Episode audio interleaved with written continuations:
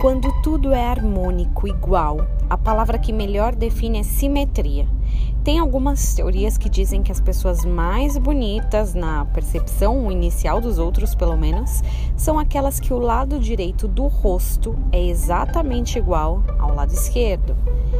E essa ideia de beleza não é nova. No século I, um arquiteto e engenheiro militar, Marco Vitrúvio, fez um ensaio sobre arquitetura e disse que, na visão dele, para qualquer edifício ser belo, deveria ter simetria e proporções perfeitas, assim como encontrados na natureza. Isso inspirou demais Leonardo da Vinci, que desenhou o Homem Vitruviano.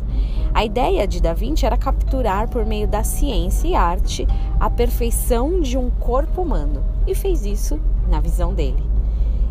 Para mim, essa questão de simetria explica um pouco da beleza da Trindade. Quando dizemos que Deus, Jesus e o Espírito Santo são um, às vezes fica um pouco difícil entender com a nossa mente limitada, né? João 1, 2 e 3 diz assim: No princípio era o Verbo, e o Verbo estava com Deus, e o Verbo era Deus. Ele estava no princípio com Deus. Todas as coisas foram feitas por intermédio dele, e sem ele, nada do que foi feito se fez. Os três são perfeitamente simétricos.